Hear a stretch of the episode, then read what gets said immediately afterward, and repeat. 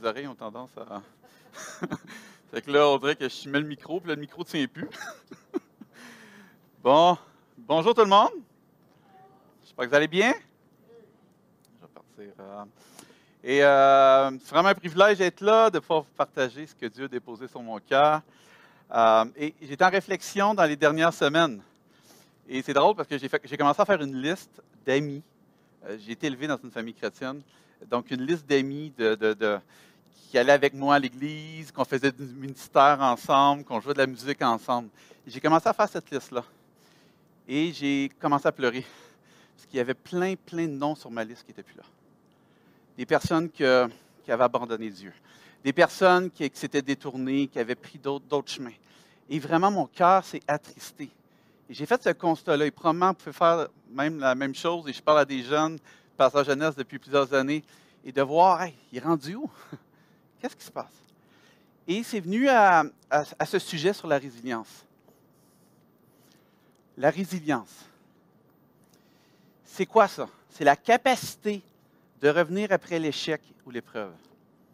C'est le courage, la ténacité, la faculté de rebondir, de se relever, de plier, mais jamais casser. Je crois qu'un des traits les plus importants dans notre vie chrétienne, c'est la résilience. Et là, vous allez me dire, mais non, pasteur, c'est la prière. Oui, je suis d'accord. Mais je crois que qu'est-ce qui nous permet de continuer à prier quand ça va mal? C'est cette résilience. Alors que j'étais soumis à un impact, alors que j'étais tordu par les épreuves de notre vie. Qui ici a déjà été tordu? Hein? Qui en ligne a déjà été tordu? Mon Dieu a cette capacité. Mon Dieu a la capacité de me faire absorber ce choc et me donner la force, la puissance et le courage pour me relever puis avancer. Je vais mettre l'emphase sur le terme avancer. Et avant d'aller dans le centre de mon message ce matin, je veux juste clarifier deux choses. Premièrement, la résilience, ce n'est pas la résistance. On confond souvent les deux. La résilience, ce n'est pas un entêtement ou le refus d'apprendre ou de changer. Des fois, on se pense résilient, mais on est entêté. Alors que Dieu te demande de changer des choses. Alors que Dieu te demande de. Il dit Non, non, non, je vais toffer, ça va bien aller. Je me sens comme Je vais continuer. Puis là, Dieu, il dit Non, c'est pas ça je veux dire. Sois à mon écoute. La résilience, deuxième point, la résilience, la ce n'est pas dans notre ADN. On n'est pas résilient. Les personnes résilientes ont euh, euh, euh, sont pas spéciaux. Ah, lui, est né résilient. C'est bien plus facile pour lui. Hein? Non. c'est pas héréditaire. Ben, Mes parents sont résilients. J'ai le gène de la résilience. Non, non, non, ça ne marche pas comme ça. Mais c'est de croire et de mettre en application cette vérité qui est simple. Même si je vis des combats et des difficultés, oui, je vais vivre des combats et des difficultés. Même si je reçois des coups, oui, je vais recevoir des coups. Je crois quand même que je peux aller de l'avant. Puis d'avancer dans le chemin que Dieu a tracé pour ma vie.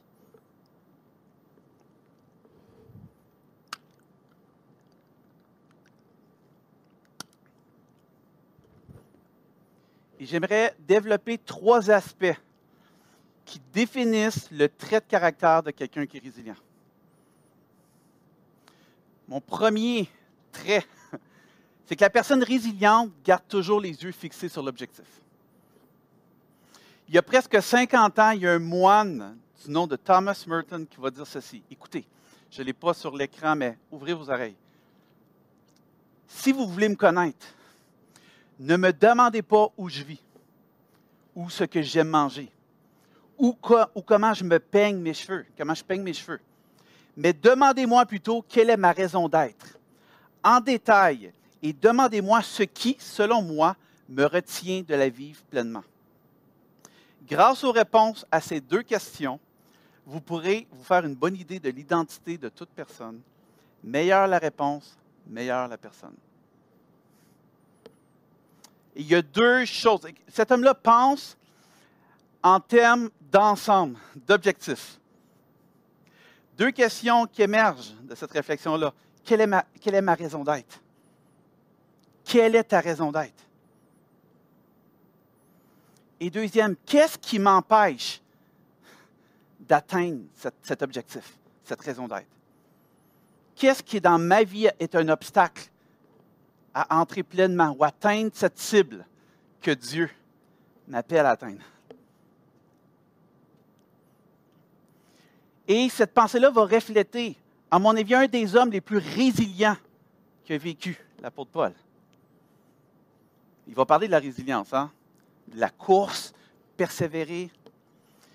Mais il y a une partie dans Philippiens 3, 13, 14, la deuxième partie de verset 13 et 14. Pour, euh, pour, euh, pour ceux, je pense que le, verset va apparaître. Et j'ai aimé cette version dans la version sommaire. Ça dit Tendant toute mon énergie vers ce qui est devant moi. Je poursuis ma course vers le but pour remporter le prix attaché à l'appel que Dieu nous a adressé. Amen. Amen. Les personnes résilientes s'orientent toujours grâce à une vue d'ensemble, le big picture, le plus large possible, que Dieu leur communique. La clé, être à l'écoute de Dieu. Seigneur, c'est quoi le but pour ma vie? À quoi tu m'appelles? Et dans une situation comme aujourd'hui, on a besoin de savoir c'est quoi la big picture. On a besoin de savoir c'est quoi la cible. Les personnes résilientes ont toujours les yeux fixés sur le prix, sur l'objectif, sur l'appel que Dieu leur communique. Et lorsqu'il y a une absence de vue d'ensemble, quand ce n'est pas clair, c'est là qu'on abandonne. C'est à ce moment-là qu'on devient un peu plus découragé. C'est à ce moment-là qu'on devient plus fatigué. Parce qu'on cherche, on cherche, on cherche. Et l'apôtre Paul, va, dans Éphésiens 4, 14, je crois qu'on l'a aussi euh, pour ceux qui sont en ligne, il va dire, hein, il dit, quand notre vie n'est pas ancrée en Jésus-Christ, quand on n'a pas cet objectif-là, il, va nous comparer à des petits-enfants. Puis il va dire qu'on est comme ballottés comme des barques par les vagues.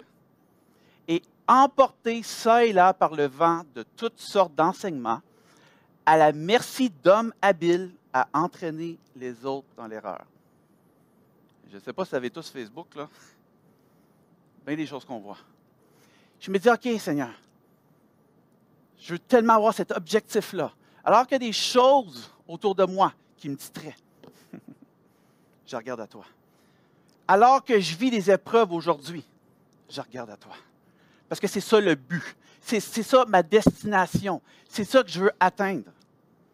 Un Proverbe 28, 18, on ne l'a pas pour, euh, pour, pour, le live, mais c'est un converset, ça dit quand il n'y aura plus de révélation divine, le peuple se laissera aller. Est-ce qu'on a besoin de cette révélation-là? Cette révélation fraîche. Seigneur, j'ai besoin d'entendre ta voix. Et Pasteur Benoît a donné un cours sur, euh, il y a quelques semaines, je crois, sur comment entendre la voix de Dieu. Comment aiguiser notre oreille.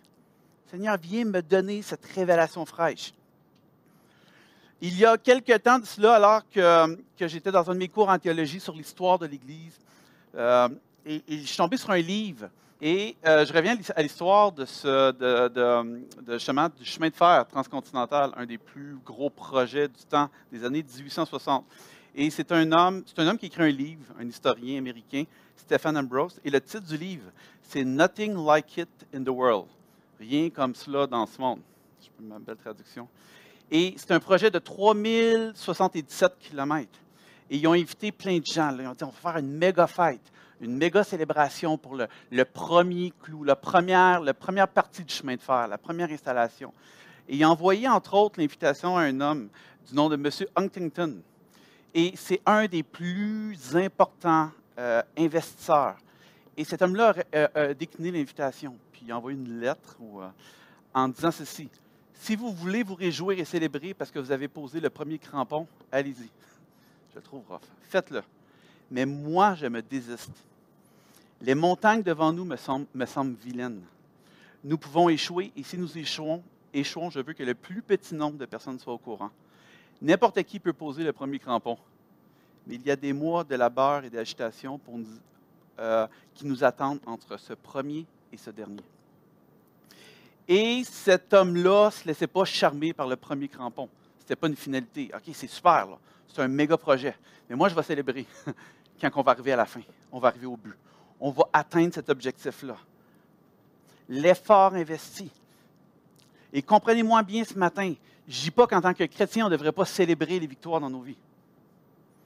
Mais je pense qu'on ne devrait pas se contenter de ça, puis garder à l'objectif final à regarder à ce que Dieu nous appelle vraiment.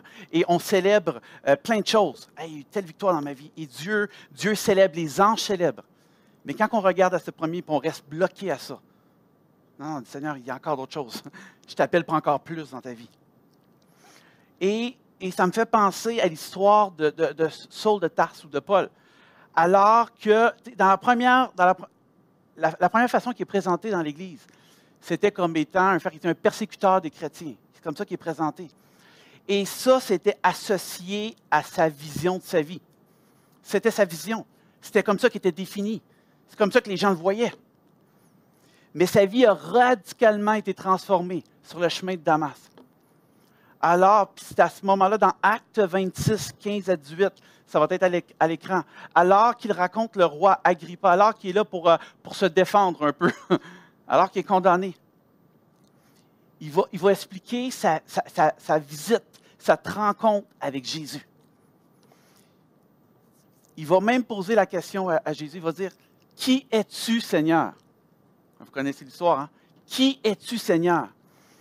Et Jésus va répondre Je suis moi, Jésus, que tu persécutes.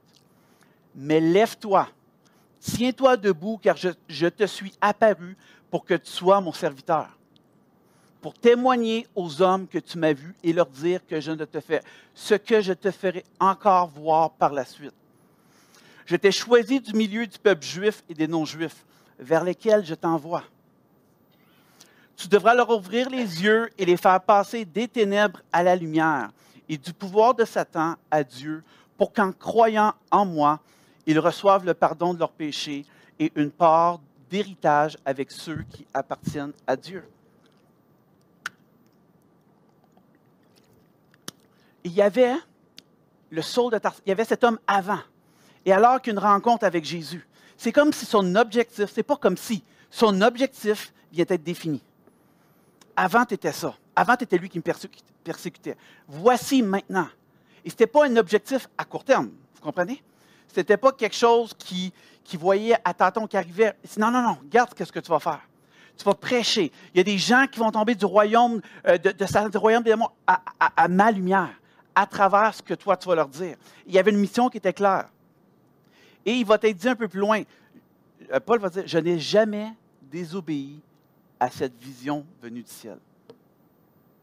En fait, il n'a jamais désobéi. Malgré les souffrances, et on connaît son histoire, hein, l'emprisonnement, il, a souffert, l'adversité qui était confrontée, il n'a jamais cessé d'aller de l'avant. cette rencontre sur le chemin de Damas était cette première étape, ce premier jalon, cette première fondation pour où Dieu voulait l'emmener. Parce que Dieu avait une vue d'ensemble. Et Dieu lui a révélé cette vue d'ensemble pour sa vie. C'est ça qui lui a permis de passer à travers l'adversité. C'est ça qui lui a permis d'être cet homme résilient. Cet homme qui a eu cette si grande influence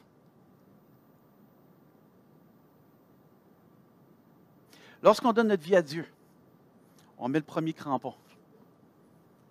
Le choix de faire confiance à Dieu. Le choix de le suivre. Puis il y a lieu de se réjouir. Mais une personne résiliente ne, voit pas cela comme une fin, mais se concentre plutôt sur l'ensemble, sur la direction pour sa vie, sur sa foi qui va grandir, sur le développement de sa foi en vue et toujours en vue la fin de son parcours sur terre. Et on regarde l'histoire des disciples de Jésus. Ils ont tous reçu une invitation puis ils l'ont acceptée. Je ne sais pas si vous avez remarqué, on ne donne pas beaucoup de détails sur leur conversion. L'accent est mis sur leur transformation.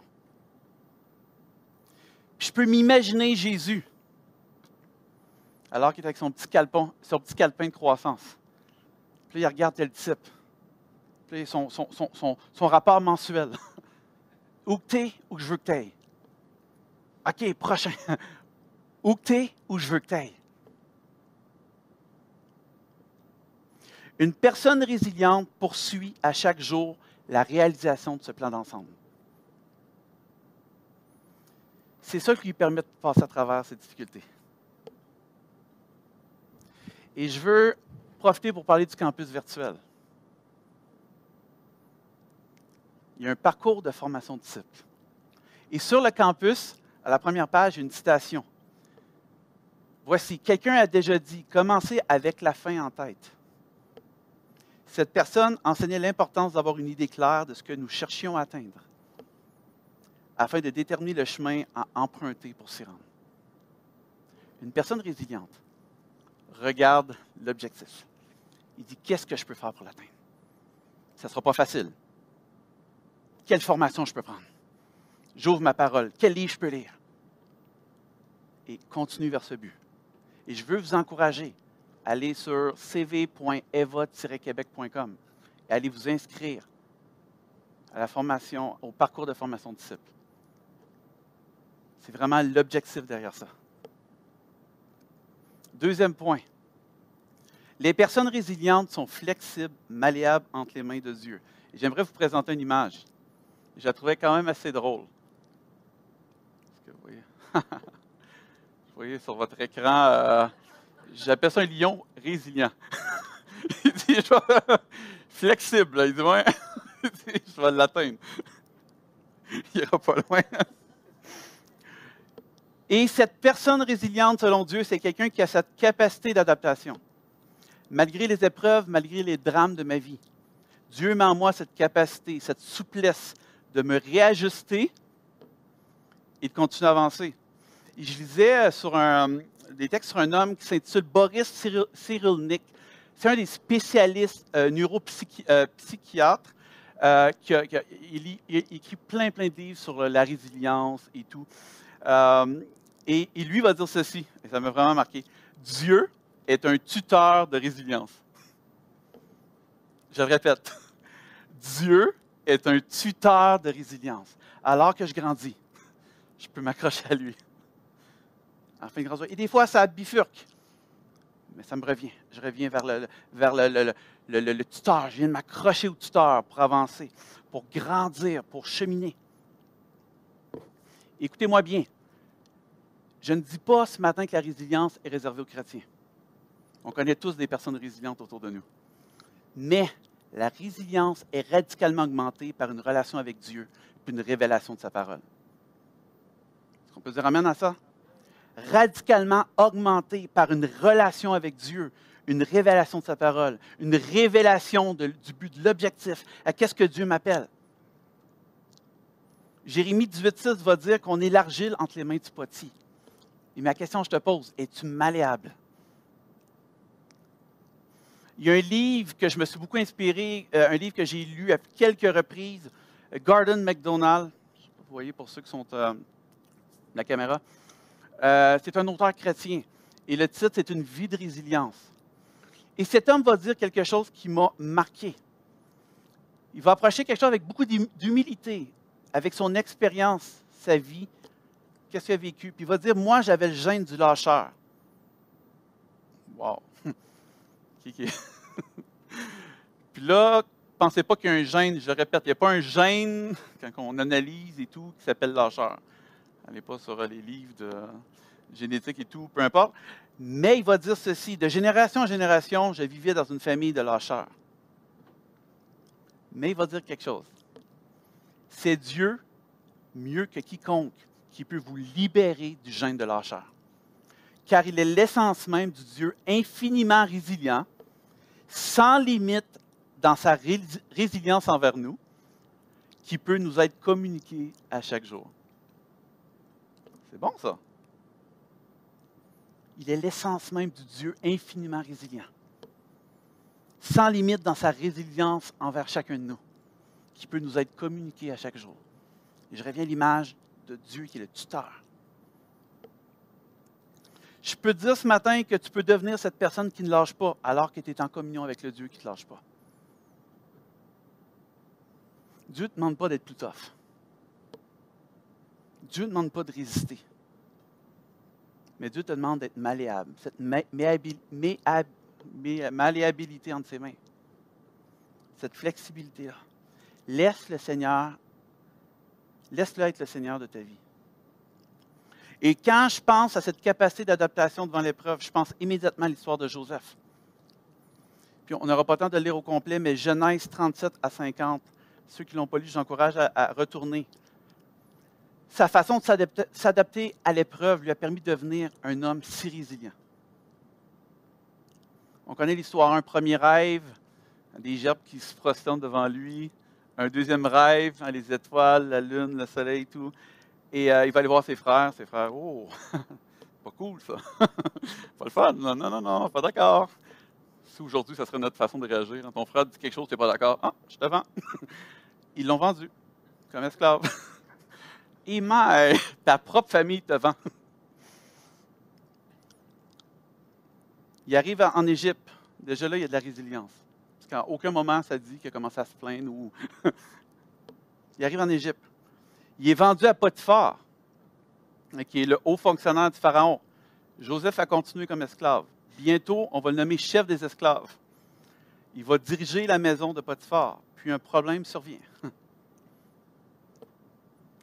Vous connaissez l'histoire avec sa femme qui l'accuse injustement de, l'avoir agressé ou euh, parce qu'il n'a pas répondu à ses avances, finalement. Et, hein, c'est qu'il a dit non, non, il a essayé, il a essayé, c'est que les, les gardes le prennent, ils le remettent en prison. Oh! Résilience.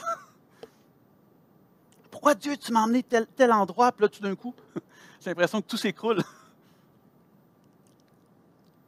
Mais peu, peu de temps après, Joseph occupe un poste de gestion de prison. Les, circonstances ont fait qu'il s'est fait remarquer par les leaders nationaux. Quelques interprétations de rêve plus loin. Tout change. Et à nouveau, il revient un des leaders, le leader à la tête du pays. En fait, la, personne résiliente, selon le cœur de Dieu, a cette capacité d'adaptation, car elle a confiance en l'Éternel.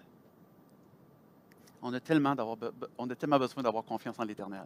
Dans les moments qu'on vit, alors qu'on a vu cette semaine que tous nos rassemblements en famille, et j'ai versé quelques larmes. J'avoue là, que il y a tellement d'autres situations dans nos vies. Je ne crois pas que c'est quelque chose qui s'applique nécessairement dans le contexte actuel, mais dans nos vies en général. Troisième point pour vous ce matin. Les personnes résilientes comprennent l'importance du passé et d'y retourner pour le réparer. Ce que je vous dis, ce n'est pas de retourner dans le passé puis juste ressortir les choses comme ça, puis d'entretenir cette, euh, cette rancune ou peu importe, ou aller juste. Euh, non, non, d'y retourner et le réparer. On parle ici, je crois qu'on porte en nous notre passé, nos expériences. Puis ça, ça influence notre vie aujourd'hui. Les personnes résilientes sont conscientes de cette réalité et de l'importance de réparer les blessures. On ne peut pas laisser les choses non réglées du passé en pensant que tout va se régler tout seul. Dieu nous demande de les présenter à lui. Ah, on va laisser ça, on va mettre un petit plaster, puis ça va, ça va. Il y a des moments comme aujourd'hui, alors que c'est un peu plus euh, difficile, un peu plus tendu, il y a des choses qui, ressortent dans notre cœur. Et c'est ce que Pasteur Michel ils en font à travers la prière de guérison intérieure. On parle ici de soigner des relations brisées. Et j'encourage là où vous êtes à juste réfléchir. Est-ce qu'il y a des choses dans ma vie que Dieu m'appelle à retourner à l'arrière? Des blessures, des choses afin de m'emmener encore plus loin avec lui. On parle ici des relations brisées. On parle ici peut-être que tu entretiens des sentiments négatifs envers quelqu'un. Peut-être quelqu'un qui t'a trahi, Peut-être que tu as besoin de pardonner quelqu'un.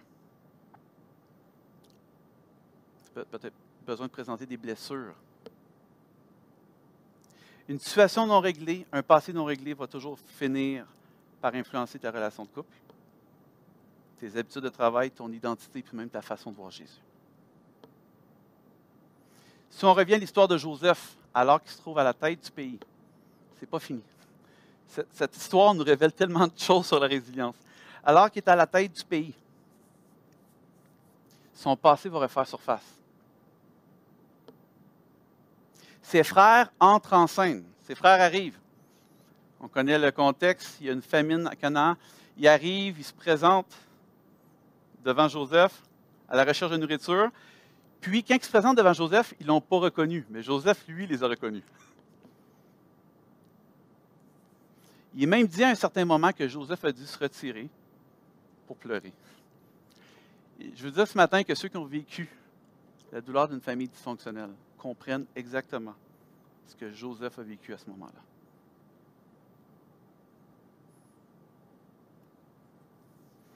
Même avant que les frères le reconnaissent, ils appréhendent déjà la situation. Ils sont déjà en mode défensif. Ils, ils ont déjà une peur, ils ont déjà une crainte. Et on le voit dans leur réaction. On va le lire dans Genèse 42, 21. Ça dit Ils se dirent l'un à l'autre Certainement, nous sommes punis à cause de ce que nous avons fait à notre frère. Car nous avons vu sa détresse quand il nous suppliait et nous ne l'avons pas écouté. Voilà pourquoi nous nous trouvons nous-mêmes à présent dans cette détresse. Pourquoi, à votre avis, est-ce qu'ils font un lien entre le moment présent et ce qui s'est passé plus de 12 ans avant? Parce que chacun d'entre eux avait porté quelque chose de non réglé dans leur cœur. Puis, à travers Joseph, on voit un homme qui est en voie de réparer son passé. Toujours résilient. D'abord, dans son intériorité, il va pleurer. C'est correct, on peut pleurer. des fois, c'est un signe d'un processus de guérison et des choses. Mais la, situation est différente pour leur frère. On voit, je n'ai pas le verset à, l'écran, mais dans, Genèse 45.3, ça va dire, mais ses frères étaient incapables de lui répondre tant il avait peur de lui. C'est intense, ça. Incapable. Leur passé non réglé a influencé leur vie actuelle. Joseph aurait pu se laisser prendre à ce piège-là, mais honnêtement, les répercussions auraient été vraiment tristes. Il n'aurait pas pu acquérir cette force de caractère qui le, définit, qui le distingue comme un des grands champions de la Bible. Il n'aurait probablement jamais été nommé à la tête du pays puis il n'aurait probablement aussi jamais pu reconstruire cette relation avec ses frères, avec sa famille. À la mort de leur père, Jacob, le passé refait encore surface. Et c'est une roue qui tourne, hein? Quand on ne guérit pas, hein? il, y a, des choses qui, reviennent. Et euh, dans Genèse 55, et, et, je termine très très bientôt, Genèse 55, ça dit maintenant que leur père était mort. Les frères de Joseph se dirent, qui sait? peut-être Joseph se mettra-t-il à nous haïr encore et à nous rendre tout le mal que nous lui avons fait. Mais Joseph va leur répondre ceci. Voici ce qui fait toute la différence. Dans Genèse 50, 19 à 21, on l'a encore aussi à l'écran. N'ayez aucune crainte. Suis-je à la place de Dieu? Vous aviez proché de me faire du mal, mais parce que vous avez fait, Dieu a projeté du bien en vue d'accomplir ce qui se réalise aujourd'hui, pour sauver la vie d'un peuple nombreux. Maintenant donc, n'ayez aucune crainte, je pourvoirai à vos besoins, ainsi qu'à ceux de vos enfants. Et j'aime beaucoup la fin. Il les rassura et leur parla affectueusement. Wow! C'est le comportement d'un homme résilient, du début jusqu'à la fin, que serai pas les blessures de mon passé affecter la destination que Dieu m'a appelé à aller.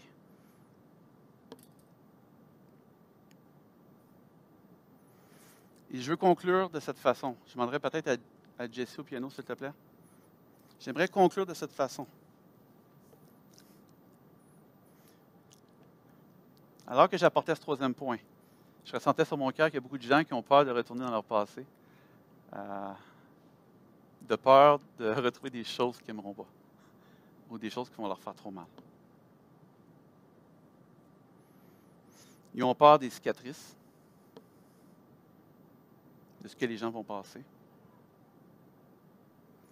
Et je peux vous dire que j'ai souvent pensé comme ça, en tant que pasteur.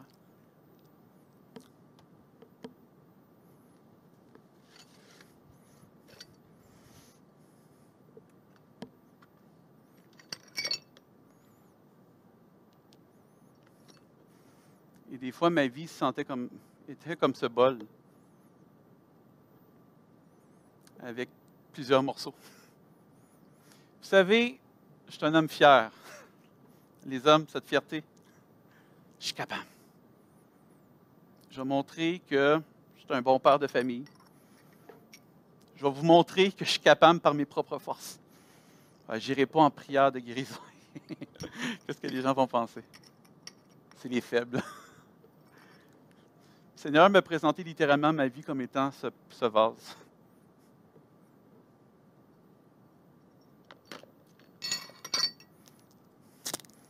Et ma façon d'agir en fonction de cette blessure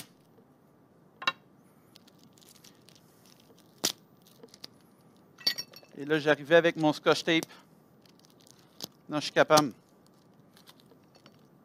Je suis vraiment capable. Regarde, Seigneur. Regarde, Seigneur, c'est comme si. C'est solide, c'est solide, Seigneur. C'est solide. Et là, il y avait une autre situation. J'ai perdu mon, mon, mon tape. Vous comprenez le principe. Et là, j'essaie de, de rafistoler du mieux que je pouvais ma vie. Je me dis, regarde Seigneur, c'est solide, c'est solide. Puis là, ça tombait. Alors que Dieu essayait de me remplir, l'eau coulait partout. Alors que Dieu voulait me révéler des choses, ça coulait. Puis là, je dis, non, non, non, Seigneur, je suis capable. Je ressortais mon plaster. Non, non, Seigneur, je suis capable. Et je rajoutais une couche. Mais ça prenait l'eau.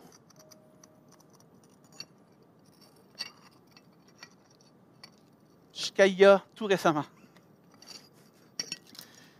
Dieu dit, viens à moi. J'essaie tellement par mes propres forces. Vous n'avez pas idée. J'étais fatigué. J'avais le goût de tout abandonner. Oui, pasteur Francis. Je suis humain. J'étais découragé. Je sentais que ma vie était comme ça. Puis j'ai dit, Seigneur, tu dis que je suis une créature merveilleuse.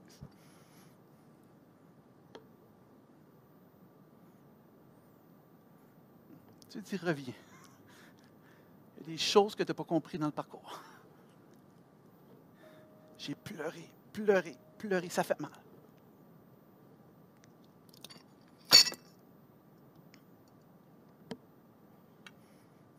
une personne résiliente n'a pas peur de retourner dans le passé et demander à Dieu de guérir ces blessures-là dans nos vies. Avec humilité. C'est de l'humilité.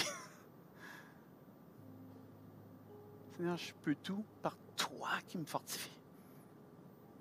Il y a une image que j'aimerais vous présenter à l'écran. Je suis tombé sur ça c'est un art au Japon qui se nomme kintsugi. C'est un art qui est très spécial. Cet art-là répare la vaisselle cassée. L'idée derrière cet art-là, c'est pourquoi nos objets préférés, une fois cassés, finiraient dans la poubelle.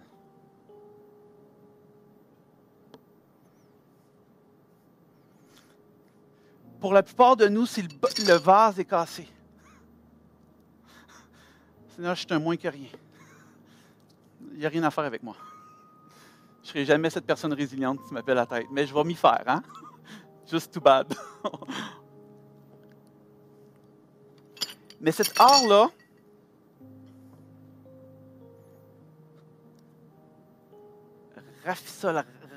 rassemble, répare ce qui est brisé. Et derrière ce mot-là, le mot kin signifie de l'art. Et suki, la dernière partie, signifie les jointures.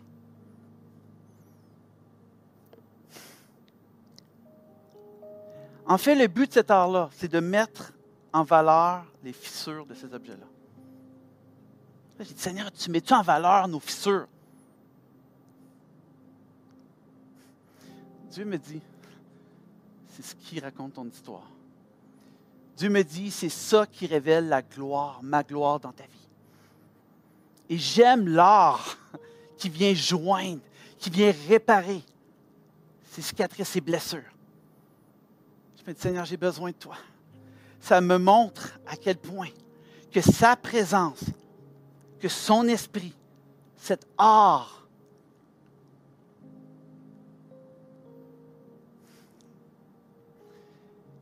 vient solidifier ma vie en tant qu'enfant de Dieu. À des moments, on voit nos brisements comme étant une honte ou des choses en valeur. Mais je veux dire ce matin que cela n'enlève pas de la valeur à qui tu es, de qui tu es. N'enlève pas de la valeur à toi, à ta personne. Mais je veux dire que tes cicatrices révèlent la grandeur et la gloire de Dieu dans ta vie.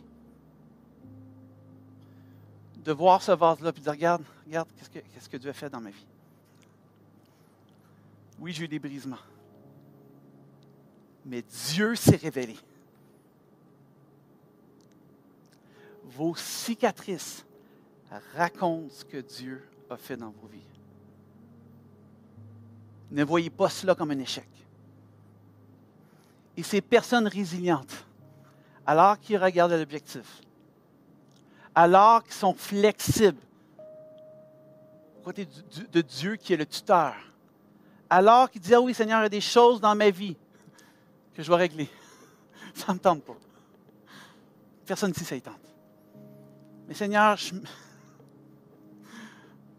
je t'amène ces morceaux de ma vie. Puis je te demande de venir avec ton art, avec, avec ta grandeur, avec ta puissance, avec ton amour. Viens solidifier. Viens réparer. Et je vais vous encourager l'ôter. Devant ton ordinateur, la télévision, les gens ici, à juste demander à Dieu. On va prier ensemble. Je crois que Dieu veut faire quelque chose. Je ne crois pas. J'ai la certitude que Dieu veut faire quelque chose. Dieu nous appelle à être ces personnes résilientes, à regarder l'objectif, à regarder la cible à dire Seigneur, je vais faire tout, tout, tout, tout, tout, tout, avec ton aide, pour grandir, pour me développer, pour atteindre cet objectif. Seigneur, je sais que c'est, c'est seulement par toi que je peux l'atteindre. Mais Seigneur, je me mets à ta disposition. Seigneur, je suis malléable entre tes mains. Viens me façonner. Viens diriger. Viens modeler.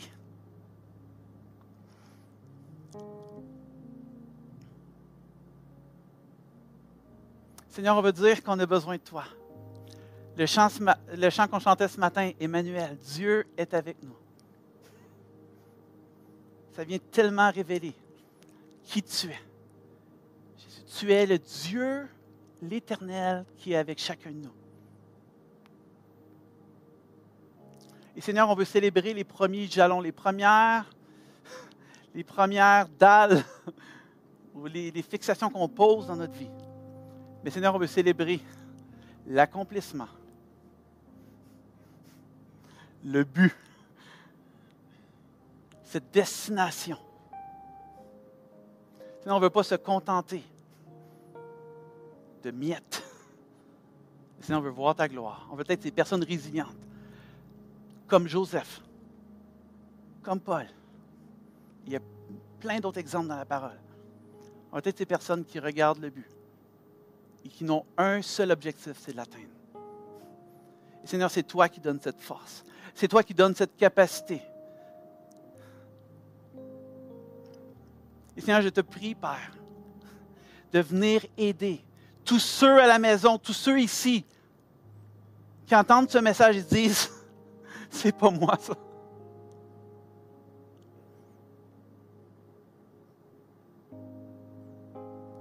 Je prie, Papa qu'on puisse avoir des oreilles pour entendre, des yeux pour voir, un sens à notre vie, une direction pour se rendre.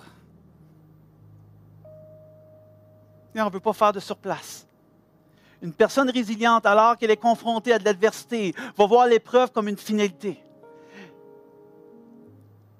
une personne non résiliente, mais une personne résiliente va voir l'épreuve comme une étape pour arriver à cette gloire céleste, arriver à cette gloire, à cet objectif. Il vient nous donner cette force de voir de cette façon, de vivre de cette façon. Je prie, également, pour terminer, pour tous ceux que Dieu leur a des choses dans leur vie qui doivent, qui, désirent guérir, alors qu'il y qui est mis, qui puisse réaliser que humainement, c'est illogique.